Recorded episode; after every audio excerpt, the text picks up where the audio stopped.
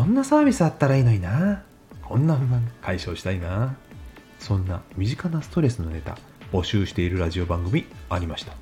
投稿が地上波に乗れば賛同する起業家に届けば現実になる日が近づくかもしれません。素敵な情報発信を。セーラジー21でした。